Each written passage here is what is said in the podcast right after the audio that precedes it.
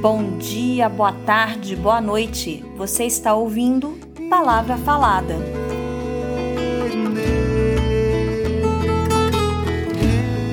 Eu sou Maurílio Rocha. E eu sou Mariana Muniz. E nós somos professores do Departamento de Artes Cênicas da Escola de Belas Artes da UFMG.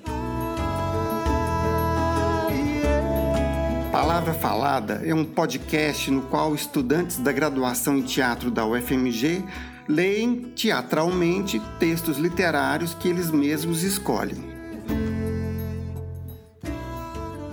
Hoje nós vamos começar falando das pessoas que estão trabalhando conosco na produção desse podcast. Já dissemos que a trilha sonora original e edição é do Maurílio Rocha e agora nós queremos agradecer especialmente a dois estudantes, o Carlos Lauro, que fez nossas páginas no Facebook e no Instagram. Inclusive, sigam a gente no Facebook e no Instagram, Palavra Falada UFMG, e o Eric Pedroso, que faz a nossa divulgação nas redes sociais. E também um outro estudante muito querido que a gente quer agradecer, que é o DJ, que fez a arte do podcast. Hoje teremos cinco leituras de textos. Os dois primeiros serão lidos por duas estudantes da graduação em teatro da UFMG, Stephanie Sal e Thaisa Alves. E teremos as participações super especiais da Ana Regis, da Inês Peixoto e do Tiago Goulart. Fiquem conosco até o final. A primeira leitura será da estudante Stephanie Sal sobre um texto de Raul Seixas chamado Canto para Minha Morte. Eu sei que determinada rua que eu já passei não tornará a ouvir o som dos meus passos. Tem uma revista que eu guardo há muitos anos e que nunca mais eu vou abrir. Cada vez que eu me despeço de uma pessoa, pode ser que essa pessoa esteja me vendo pela última vez. A morte, surda, caminha ao meu lado e eu não sei em qual esquina ela vai me beijar. Com que rosto ela virá? Será que ela vai deixar ao acabar o que eu tenho que fazer? Ou será que ela vai me pegar no meio de um copo de uísque? Na música que eu deixei para compor amanhã? Será que ela vai esperar ao apagar o cigarro no cinzeiro? Virá antes de eu encontrar a mulher, a mulher que me foi destinada e que está em algum lugar esperando, embora eu ainda não a conheça?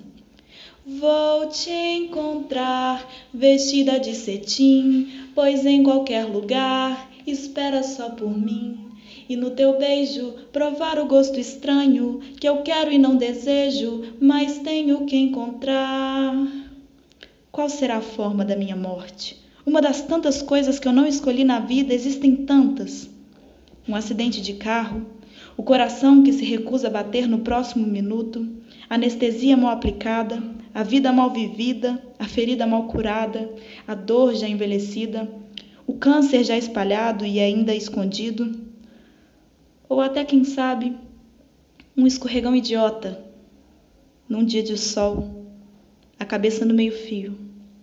Ó oh morte, tu que és tão forte, que matas o gato, o rato e o homem, vista-se com tua mais bela roupa quando vieres me buscar.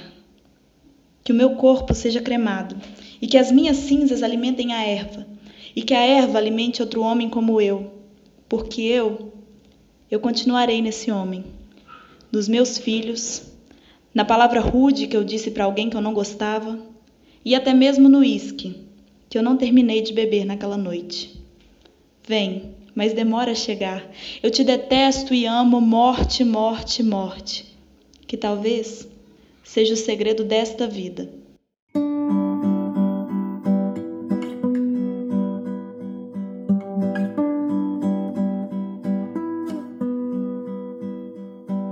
Eu gosto muito da leitura da Stephanie porque ela tem uma conexão especial com o texto, a gente percebe isso. E é bonito quando ela começa a cantar, o que, aliás, é um recurso bastante utilizado pelos contadores de história.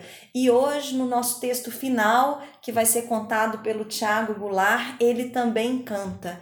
E essa passagem da voz cantada para a voz falada é muito bacana de observar. O próximo texto é do Jobilac, um texto chamado A Mulher que Equilibrava um Cubo de Metal na Cabeça, que vai ser lido pela Thaisa Alves. Ontem cedo, quando eu voltava da sua casa, o sinal fechou. Do ônibus, vi uma mulher equilibrando um cubo de metal, distraindo os motoristas com sua performance quase que hipnótica. Eu pensei em nós dois. Eu sou essa mulher e você é o meu cubo de metal que até agora eu exibia numa tentativa inútil de equilíbrio. Foi tão triste que tive vontade de chorar. Daí eu achei lindo, lindo demais. Eu chorando. Muito poético. Foi quando eu percebi que em mim havia algo de belo e nobre, que por mais que eu quisesse tentar, jamais seria abafado. A minha capacidade de amar. Isso é mais que suficiente para aceitar um novo amanhecer. Percebi que você, assim como os outros, não me ama de fato. Fica impressionado, encantado com a minha intensidade em amar, e com isso, vaidoso, aceita o meu amor. O amor está em mim e por isso não se esgota.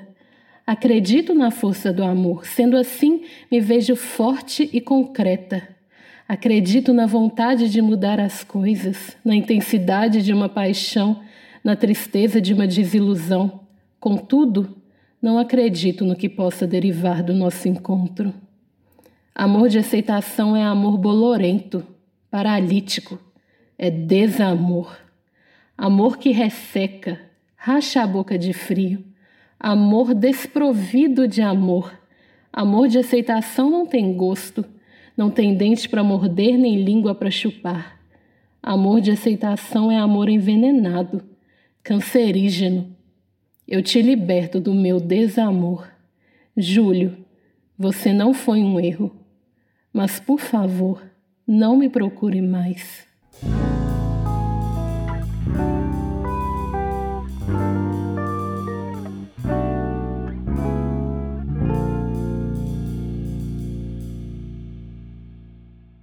Eu gosto muito da leitura da Thaisa para esse texto, e acho interessante também porque a Thaisa tinha tentado outros textos antes.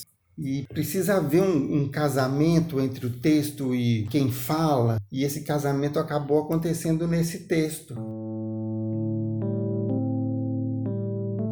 Começando com as participações super especiais, a gente vai ter a leitura da Ana Regis, da Máquina Está Crescendo, de Clarice Lispector e como apresentar a Aninha, né? Assim, para mim, a Aninha e o teatro é, estão casados desde o início da minha história. A gente começou a fazer, bem, eu comecei a fazer teatro junto com ela, numa companhia que a gente tinha chamada Companhia Cínica, lá em 94, e ficamos por bastante tempo fazendo teatro juntas com essa companhia e depois fizemos espetáculo por sonografia, ou seja, ela faz parte da minha história e ela é uma atriz maravilhosa. Quem ainda não viu Peixes, assim que os teatros reabrirem, por favor, vão ver porque é imperdível. É, realmente é incrível. Então vamos ouvir? Vamos ouvir.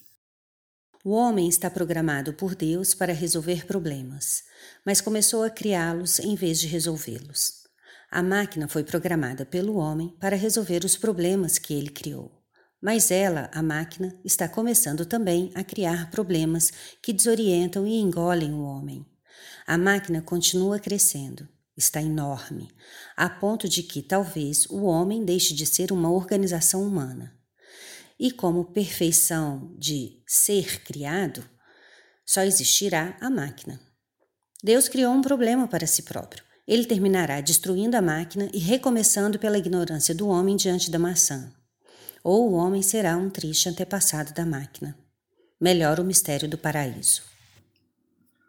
A leitura da Ana é maravilhosa e é muito interessante que vários grandes textos que têm sido falados aqui nesse nosso podcast são textos já antigos, de algumas décadas atrás, e permanecem cada vez mais atuais. Esse texto foi publicado pela primeira vez em 1970. E em meio a toda essa pandemia que a gente está vivendo, ele parece que foi escrito hoje. E é muito interessante porque, de alguma forma, essa ideia da literatura ser visionária ou então da vida imitar a literatura, a gente não sabe muito bem qual é a relação, E esse texto me lembrou muito é, O Homem Lixo, que é um, um, livro de textos, né, uma peça do Matei Wisniewski que a gente montou no Polissonografia e como é parecido essa distopia, esse, essa é, superação do homem pela máquina que foi criado pelo próprio homem. Então, eu nunca tinha percebido essa semelhança entre é, o texto da Clarice Lispector e o do Matei Wisniewski.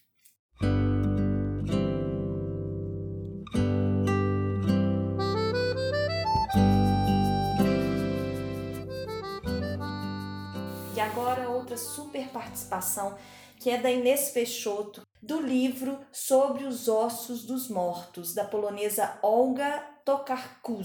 Eu não sei se é assim que pronuncia, se alguém souber a pronúncia correta, por favor, manda pra gente lá nas redes sociais, porque eu não conhecia essa autora e gostei muito. A Inês é, eu acho que não tem nem que apresentar, né? Ela é uma grande atriz do teatro brasileiro, também atua na televisão e tem um jeito de dar o texto que é muito especial e é um prazer tê-la aqui conosco. Que mundo é esse? O corpo de um ser transformado em sapatos, almôndegas, salsichas, num tapete junto à cama, num caldo preparado à base dos ossos de um outro ser sapatos, sofás, uma bolsa feita da barriga de um ser, aquecer-se com a pele alheia, alimentar-se com o corpo de outro, cortá-lo em pedaços e fritar em óleo. Será que é possível que esses procedimentos macabros aconteçam de verdade? Essa grande matança cruel, insensível, mecânica, sem nenhum remorso, sem nenhuma pausa para pensar? Embora muito pensamento esteja implicado a filosofias e teologias engenhosas. Que mundo é esse onde matar e causar dor é tido como algo normal? O que diabo acontece com a gente? Um silêncio pairou no ar. Sentia tonturas e de repente comecei a tossir. Foi então que o homem com o púdel pigarreou. A senhora tem razão tem muita razão, afirmou. A leitura da Inês é incrível também. E é interessante como a gente normaliza certos hábitos ou certos aspectos da nossa cultura, como esses que são relatados no texto. Comer animais e de se vestir com eles. E essa tendência cada vez mais forte do veganismo, né? Às vezes são pessoas que gostam de carne, mas que estão abrindo mão desse hábito cultural exatamente pelo sofrimento que os animais passam, tanto na criação deles quanto na hora da morte né, e da comercialização. E agora, para encerrar o nosso último texto, que também a gente encerra essas leituras sobre a obra do Guimarães Rosa, especificamente o Grande Sertão Veredas, a gente vai ter a leitura do Tiago Goulart. O Tiago Goulart ele foi formado pelo grupo Miguelim Cordesburgo. Ele era um desses jovens adolescentes que foi formado na contação de histórias pela Elisa e pela Dora, que já participaram daqui, né, do podcast conosco. E assim, sim, é, a leitura dele é maravilhosa. Eu, eu não sei se é porque ele tem um sotaque específico ali de Cordesburgo, mas as palavras que ele, que ele diz me, me dão a impressão de saírem do próprio Riobaldo. Aí, mês de maio, falei com a estrela d'alva, o orvalho pripingando, baciadas, e os grilos no xirilim de repente, de certa distância, enchia espaço aquela massa forte. Antes de poder ver, eu já pressentia um estado de cavalos, os cavaleiros. Nenhum não tinha desapiado e deviam de ser perto de uns cem. Respirei, a gente sorvia o bafejo, o cheiro de crinas e rabos sacudidos. A bem dizer, aquela toda a gente estava calada. Mas uma cela range de seu, tinham arriás, estribo estribeira. Eu não sentia os homens, sabia só dos cavalos. Mas os cavalos mantidos, montados, é diferente. grandeudo, e aos poucos divulgava os vultos muitos, feito árvores crescidas lado a lado, e os chapéus rebuçados, as pontas dos rifles subidos nas costas, porque eles não falavam e restavam esperando assim. A gente tinha medo. Ali deviam de estar dos homens mais terríveis sertanejos, em cima dos cavalos teudos, parados contra passantes. Soubesse, sonhasse eu. De certo, de guarda, apartado dos demais, se via um cavaleiro inteiro. Veio vindo para cá. Cavalo dele era escuro, era um alazão de bom pisar. Capichum é eu, mas o senhor Hermógenes? O cabeça chata falou aviso. Ah, bom, Alaripe. O de lá respondeu.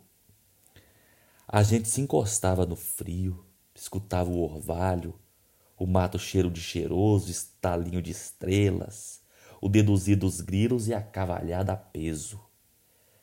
Dava o raiar, entre luz da aurora, quando o sol branquece. E o senhor me desculpe de estar retrasando em tantas minudências, mas até hoje eu represento em meus olhos aquela hora, tudo tão bom. E o que é que é? É saudade. De junto com o Capichum se aproximou outro um também, de Sotochefe, que o Hermógenes tratou de Cie Marx. Ah, oi! Alguém, irmão? Aquele Cie Marx perguntou tratando de minha pessoa. De paz, mano velho. Amigo que veio a mostrar a gente o rancho. O Hermógenes contestou. Sem mais delongas, saí caminhando ao lado do cavalo do Hermógenes, puxando todos para o cão balbal. Atrás de nós eu ouvia os passos postos de grande cavalaria, o regular, esse empurro continuado. Mas agora eles conversavam, alguns riam, diziam graças. Presumi que estavam muito contentes de ganhar o repouso de horas, pois tinham navegado na cela a noite toda. Um falou mais alto. Aquilo era bonito e sentindo. Ciruís, cadê a moça virgem? Largamos a estrada. No capim molhado, meus pés se lavavam. Algum, aquele ciruís, cantou palavras diversas para a minha toada toda estranha. Urubu é vila alta, mais idosa do sertão, padroeira minha vida, vim de lá, volto mais não, vim de lá, volto mais não, corro os dias nesses verdes, meu boi mocho baetão, Buriti, água azulada, Carnaúba, sal do chão. Remanso de rio largo, viola da solidão. Quando vou pra dar batalha, convido meu coração.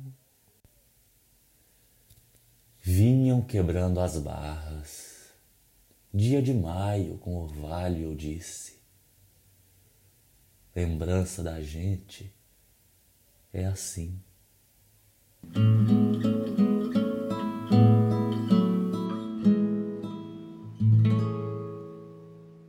Eu sou um grande fã do Tiago, ele tem um talento enorme para contar Guimarães Rosa e é impressionante como fica tão natural as, essas palavras na voz dele e tão fácil de entender, bem mais fácil de entender quando o Tiago está falando do que quando a gente está lendo o texto. Então, por isso que eu acho que o Tiago é um grande intérprete da obra do Guimarães Rosa. E ele se especializou nisso, né? No espetáculo que vocês fizeram, Deus e o Diabo, do Jaguns Riobaldo. Ele, vocês ficaram muito tempo fazendo leituras de fragmentos do, do Grande Sertão Veredas, especificamente aqueles que tra tratavam de Deus ou do diabo, né? Sim, porque o, o Riobaldo ele fez um, um pacto com o diabo, né? mas depois ele fica tentando se convencer que não fez. que o diabo não existe. Que o diabo não existe. Então, esse espetáculo em especial foram fragmentos que falavam desse dilema do Riobaldo. Então é isso? É isso. Então por hoje é só. Apresentação Mariana Lima Muniz e Maurílio Rocha. Produção Mariana Lima Muniz, edição Maurílio Rocha, trilha sonora Maurílio Rocha, divulgação Eric Pedroso e arte DJ. Sigam a gente nas redes sociais e nos escutem todas as semanas no Spotify ou no seu tocador de podcast preferido.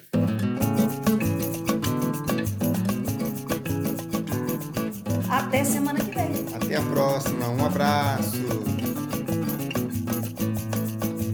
Nego que és bonita e simpática também. Nesse olhar de amor palpita